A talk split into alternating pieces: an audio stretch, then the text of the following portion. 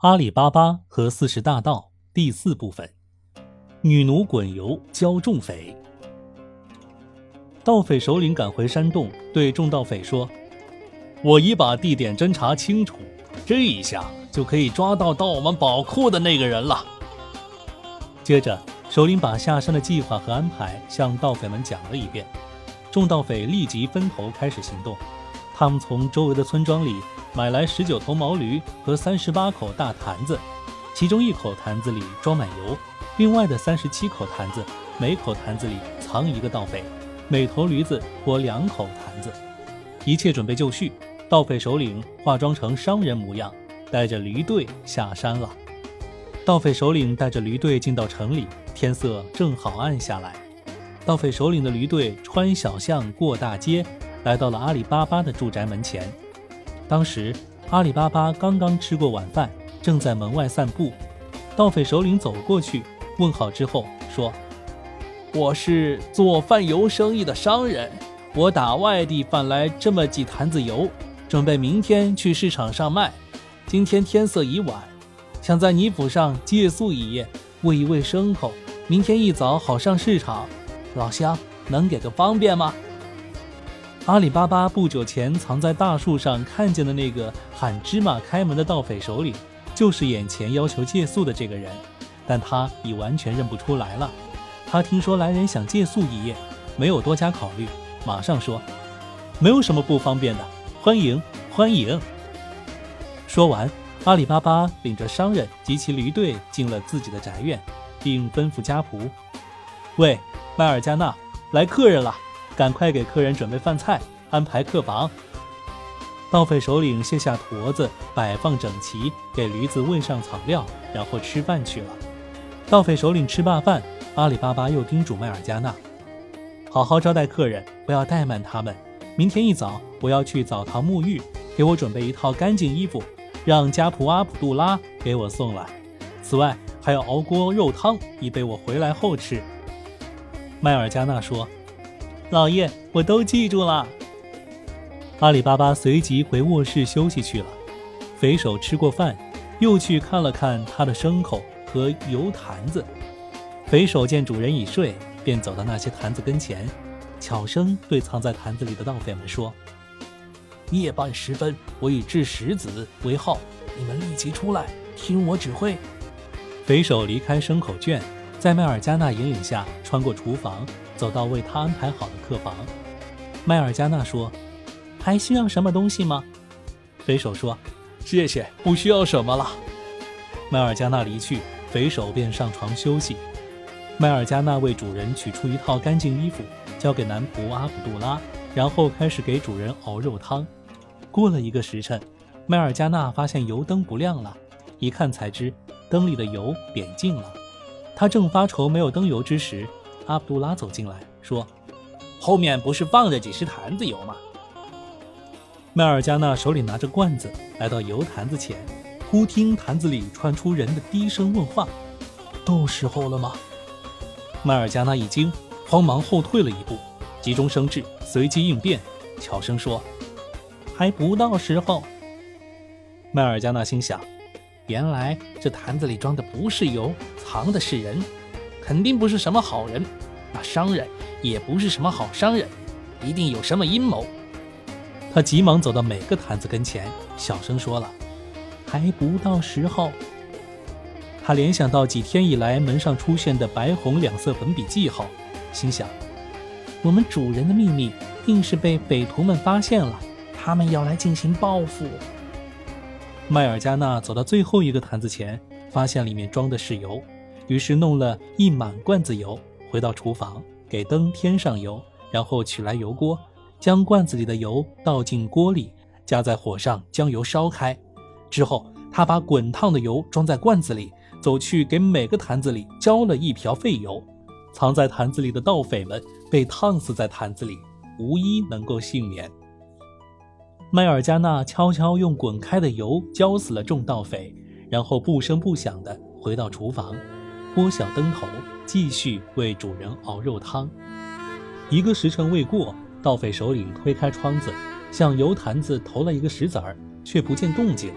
片刻后，他又投了一个石子儿，仍不见有反应。接着，他投出了第三颗石子儿，依旧静寂无声。他心想，也许他们睡着了，于是急忙走去。匪首走到坛子跟前，一股油腥味扑鼻而来。他朝坛子里摸去，发现伙伴们都已被热油烫死。他再去看那装油的坛子，发现里面的油没有了。他立即意识到自己的阴谋已经败露，如果不马上逃离，恐怕自身难保。于是急匆匆冲入花园，翻墙而过，狼狈逃命去了。麦尔加纳听到了投石子儿的声音，而且看见盗匪首领走出了房间，却久久不见他回来，断定他跳墙逃跑了。这时，他的心方才安静下来，上船休息了。次日一大早，阿里巴巴在男仆阿卜杜拉的陪伴下前往澡堂沐浴，对昨晚发生的事情一无所知。阿里巴巴洗澡回来，太阳已经升起。他看见驴子和油坛子都在原处，觉得很奇怪，心想：商人为什么不赶早收拾东西到市场上去呢？于是他去问女奴麦尔加纳：“喂，麦尔加纳，客人为什么还不带着自己的货物到集市上去呢？”麦尔加纳说：“老爷，愿安拉为你延年天寿。”让你活一百三十岁，老爷，你到后面去看看那个商人带的货吧。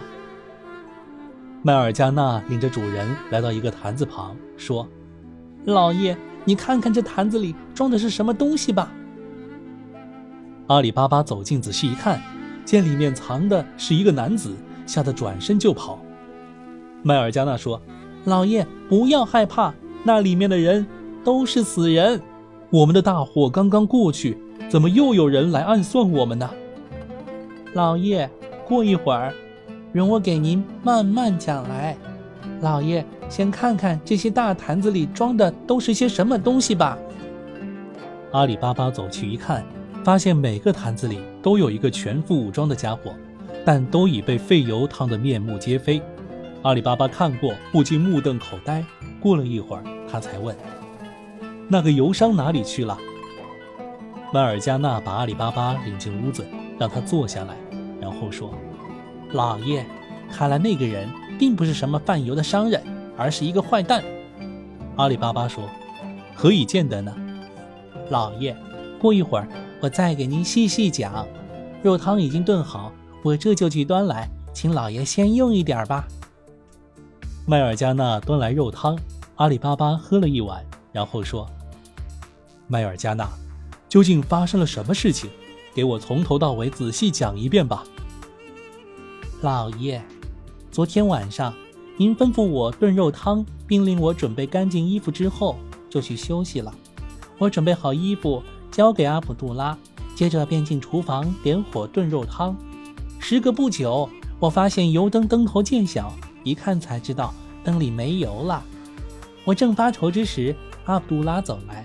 知道我在因灯里没油而发愁，他就说：“后面不是放着几十坛子油吗？”他这一提醒，我才想起那些坛子。我走到坛子旁，忽然坛子里有人说：“到时候了吗？”我听后一惊，慌忙后退了一步，心想那油商不是什么好人，定有什么预谋。于是我走过去，小声说：“还不到时候。”我走过一个个大坛子旁，向藏在坛子里的人都说了一遍。这时。我相信他们是一帮坏人，是来谋害老爷的。当我走到最后一个坛子跟前时，发现那里面装的是油，我便从里面弄出一大罐子油，回到厨房弄来油锅，将油烧开，然后把滚烫的油浇进坛子里，就这样把那些坏家伙全烫死了。之后我回到厨房，把灯头拨小，静静地注视着那个自称商人的家伙的举动。大约半夜时分。那个商人往坛子群里投了三次石头子儿，都没有听见藏在坛子里的人有什么动静，他这才走去看。我想他知道他的人都已被废油烫死，也就不敢行动了。哦，他现在在哪里？阿里巴巴急切地问。我没有听见开门的响声，猜想他跳墙逃走了。是这样啊。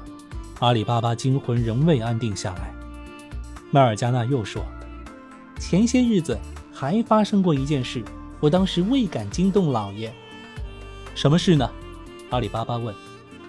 我连续两天发现门上有用白红粉笔画的记号，当时我就想，八成我们的家门被坏人盯上了，他们用画记号的办法认我们的家门，所以我也效仿他们的办法，把邻居家的门上也都画上了记号，而且一模一样，他们也就认不出来了。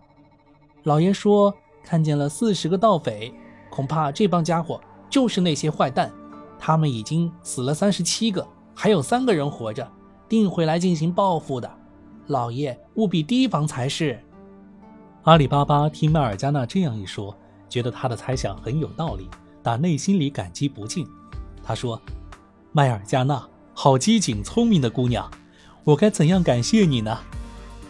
我是您的女奴，理当为老爷效力。依奴之见，快些把那些死尸埋掉吧。免得秘密泄露出去。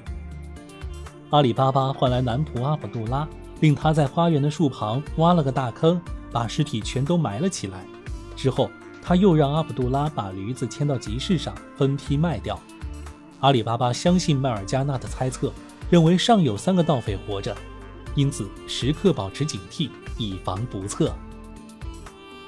好了，以上就是这部分的故事。感觉阿里巴巴好有福气啊，有一个那么忠心的女奴。四十大盗现在只剩三个了，那后面的故事又会有怎样的发展呢？如果你期待听到下一回，别忘了点赞、评论、转发，还有打赏哦。